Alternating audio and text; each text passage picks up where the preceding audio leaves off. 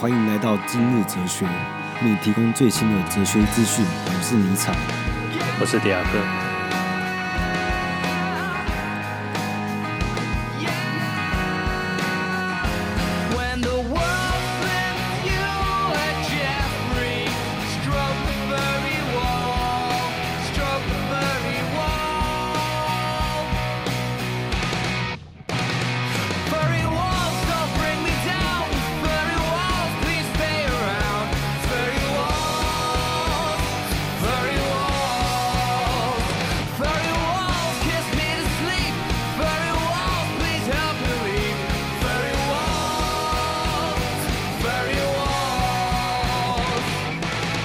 刚。听到那首歌是《Furry WALK，》，是我们等下会介绍到的片单的一首片尾曲。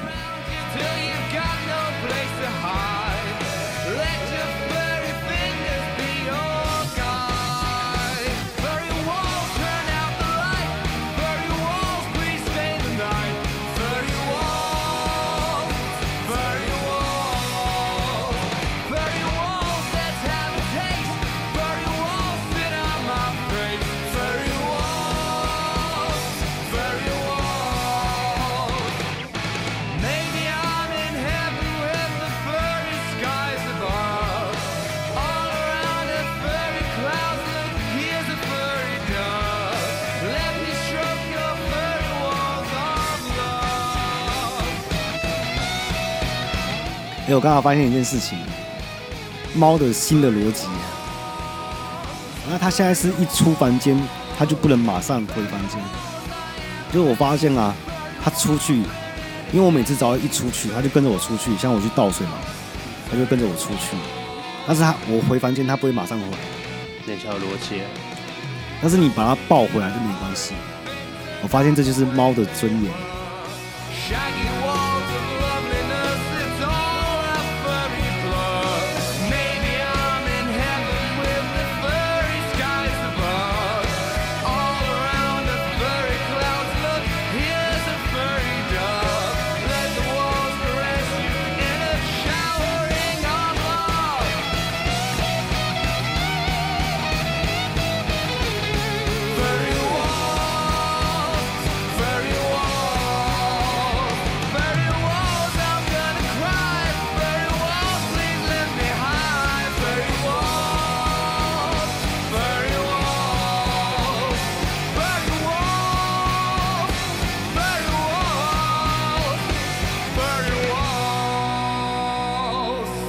听到一首歌，它就是大明星小跟班，不是吴宗宪。对，它是由乔纳希尔跟罗素布兰登，还有我最爱的女神，哎，等下，我跟拜斯所主演的。为什么把胖子摆第一个？没有，他现在比较红吧？有吗？有啊，他演魔球、欸，他比较红。看他，他永远都演恶性角色。哎，变瘦哎、欸！他演狂想还是跟艾玛史东？他他有一阵子是我最讨厌的最讨厌的演员。你说你说男孩我最坏的时期吗？没有，应该是哎，干哪一部啊？每一部都让我好生气。反骨仔啦，华尔街之狼啊，然后军火。华尔街之狼很新哎。军火那一部叫什么？那个叫火线什么宝的？淘宝，火线淘宝。嗯。啊，他妈的臭反骨仔！那你只有后期才喜欢他而已啊？我说我讨厌他，我喜欢个头啊！嗯。但是他在这部《大明星小跟班》里面。表现的很好哎，嗯，对，嗯，我终于转型了。原来他他那时候还很胖啊，这好像是二零零八吗？零八，嗯，靠，哎，等下，所以他他早期是瘦的，没有，他早期是胖的，现在也是瘦。他这一步也蛮瘦的，哪有？他是他是中间胖的吗？那是说谁啊？胖子只有一个人啊？谁？对啊，没有，他一开始就胖，他他他就是那种小时候胖，长大也胖那一种。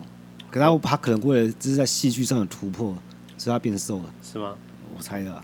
我觉得他只是他是刻意自己减减肥啊。可是我觉得，嗯，你人设就是胖子啊，你减肥你就你这自己人设崩坏没问题吗？就好像雷神吃饭，刚刚是反过来。希望下次我看到雷神还是个胖子，嗯，就不要给我肌肉长回来，哦，太失望。那看起来就不是易胖体质。好了，今天要介绍电影啊，今天要分享我们自己的片单吗？我我在整理这个片段的时候，我突然就是很不想做这件事情，因为发现这件事情是一种承承诺。什么意思啊？就是我承诺要做。哦，承诺，靠，沉默。承诺。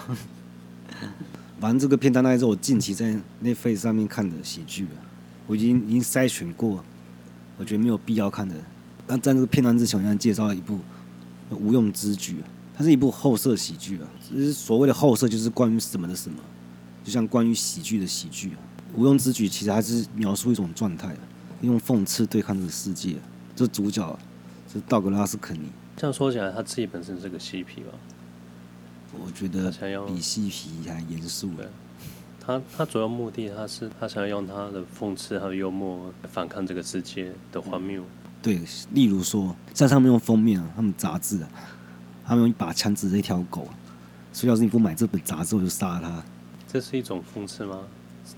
这既不像讽刺，也不是幽默。他他只是他是玩了一种一种情绪绑架的一种威胁的荒谬感。他那本杂志卖的很好，可是我们先设想一下，人们是抱着什么心态去买这个杂志？道德沦丧吗？还是他说他这个他这个构想是是太有趣了？但我认为当时一定会有一些卫道人士看一种行为，反正反正他这种无用之举，我觉得就跟那种老子老子的《道德经》啊，有之以为利嘛，无之以为用嘛，就是三十辐共一毂，当其用，用车之用。这意思就是在讲，哎，你他妈突然跑出个英文英文是要讲给谁听的？反正他的意思说，这个车轮车轮的中心是一个空心的小圆孔。那么古代的车轮，它是由三十根支柱构成的车轮。可是当这三十根支柱发挥功能的的中心，却是空无一物的圆孔，就像你剑是道墙，然后它在虚空形成凡间，是因为无起而作用。听得懂吗？太缥缈了吧，完全不知道在讲什么。就是你把一个概念扭转成现实，我觉得例子不行哎。那我讲那个庄子讲的，庄子说的无用无用之用嘛，是为大用。就你还看见一棵大树，然后问那个伐木工人说：“你干嘛不砍它？”那个工人说：“这个木材很烂，这个木材你坐船它会漏水，然后做家具也没用，容易就坏掉了。”然后庄子这边感叹：“哎，没人理他，他才能长这么大，就是无用之用。”还好没有遇到孔子朽木，朽木不可雕也。我想，我想到以前那个，我发生一件事情，就是我朋友一家公司嘛，然后他们去世贸参展，他们参展的时候就去借那个 POS 机，他们参展完之后就结束，然后他们就要还，就把那个 POS 机还给厂商嘛，然后他打给我说，哎、欸，反正他觉得我很闲，他叫我把他送回去，然后给我一千五，可是我觉得干了麻，真的很麻烦，我就不想送了，他开车干嘛？然后跑个腿一千五，你嫌麻烦。然 后他说：“哎、欸，他说因为那个他弟，他弟有事，不然叫他弟送。如果叫他弟送的话，就请他吃肯德基就好。”然后我听到说：“那我要吃肯德基。”他说：“你确定？你不要一千五，你要吃肯德基？拿一千五可以去吃，吃五克肯德基吗？”然后说：“好呢，那那那请我吃肯德基。”然后就把他送完之后回回到他公司，他买了。全公司的那个肯德基，请大家吃。这种无用无用之举，是让世界更美好。这个主角他当初的无用之举啊，他却永远改变了喜剧。我认为他是他是笑的创作者，他并不是喜剧的创作者，因为他的载体除了喜剧之外，还有还有文字，他这个人散发的气质，所以我我认为他是笑的创作者。他形成的这一股文化，后来被被后现代喜剧多方面拿来借鉴。对，周六夜现场是有它的影响，但是但是因为周六夜现场它本身应该历史就非常纠结，就他们的那个人员的流动啊，就是他们的变化非常大，所以你也不能直接说啊，道格拉斯肯尼直接影响了周六夜现场，但的确跟他很有渊源的啊，这就是最不喜剧的一部啊。那我想要介绍就是那个民主中卡好，我觉得介绍这个。知道这个很危险，很危险。我你知道，你知道刚上映的时候，我看到那个海报就，就我就觉得干这烂片了，这种粗制滥造的感觉。其实我现在看，感觉更像是金玉其中，败絮其外。当年这部片上的时候，我还是学生，我看海报，我心里就想，我要是看这部电影，我要是笑出一声，我就算我输。你看那时候，因为杰克布莱克，其实我我喜欢这个演员，但不是他每一部电影我都喜欢。你喜欢他哪一部？像是《摇滚教室》、《开曼拉惊魂》、哦，开曼，还有那他他超配角的。还有那个，就开曼拉，我我很喜欢那个、啊。嗯。哇靠！又忘记名字了，怎么容易忘记啊？哪一个？主角。主角？你说哪个主角啊？小萝卜到你啊？怎么是主角？谁呀、啊？人生胜利组啊。哦，班史提勒啊。对啊。哦，我这操，这好好容易忘掉他名字啊。啊、哦，对，因为其实像像是班史提勒啊，就或是威尔法洛，或是史蒂夫卡尔，或是亚当桑德勒，就是或者文斯方恩，像这种，我认为他们已经很主流的，所以他们作品我就不介绍了。不然其他的我都蛮喜欢的，他们都各自喜欢的，但是不是在今天的那个主题。反正反正它它是一部解构旧约圣经的电影，然后解构很多很多结构，就是他把原有的概念先拆开，他再重新把它组合起来。用他的他自己他的逻辑他的新概念把把旧的概念重新组合。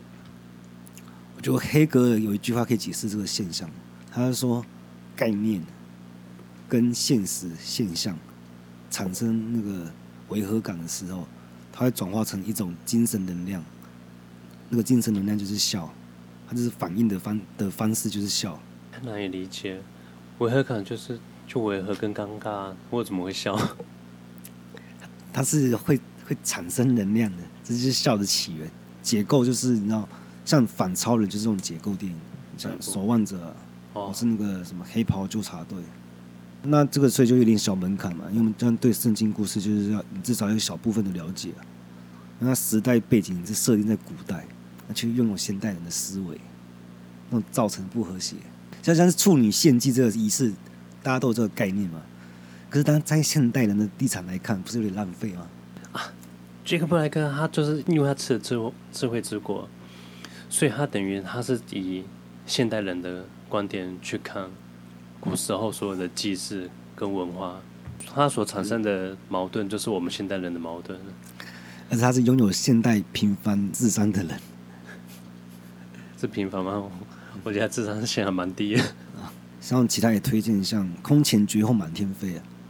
被誉为史上最好笑的喜剧，你不用多介绍。不过他是他是戏仿的那个灾难片始祖。你像《无用之举》的电影里面有也有个桥段出现这部电影，你就你就可以知道他在影喜剧影史上有不可撼动的地位。然后里面、欸、你有看到他的资料吗？他说他当年他创造了多少票房？票房我忘记，但我记得他是是非常惊人的。我记得他是平均三分钟就会笑一次的电影。哎、欸，吉米啊，吉米啊，他宣传。宣宣传用每三分钟笑一次，听起来太累了。这不是宣传，这是这是后人对他的评价，好吧？那是后人的评价。对啊，我也记。我是说那个一代笑将白头神探啊，他还有主演的电影，像《站在子弹上的男人》、《笑弹龙虎榜》都都很推啊。还有像侦探韩森，他就有一些创新的喜剧手法，值得推荐。哎，为什么他是侦探？他不是警察吗？他是侦探，哎、欸，他是他是警察吧？对对啊，片名是片名是搞错什么？所以你一开始讲侦探的时候，我就想不起来，我这我脑子在跑侦探电影，说哪一部哪一部？可是叫韩森警探不是很怪吗？我开始怀疑，你知道，因为有些台湾片商，其实他们根本没有看，没看电影就自己乱下乱下片名的，就跟你 DVD 后面的电影简介一样。嗯。因为根本没有时间看完整部电影，所以通常大家都会看五分钟，然后开始开始自己歪歪，大概是什么？大概是什么剧情？什么内容？他以为是侦探，就他是侦探，就他是警察。因为他看前五分钟，他都还没回警局。我觉得应该是他的形象跟《暴雨狂杀》那个侦探的形象太接近了。哦，对啊，超像。胖子是人侦探。嗯，我就想说，它里面有一些很创新的喜剧手法。已经不不是创新了，它它现在根本是标了一个新的喜剧形式。你说是形式还是标准？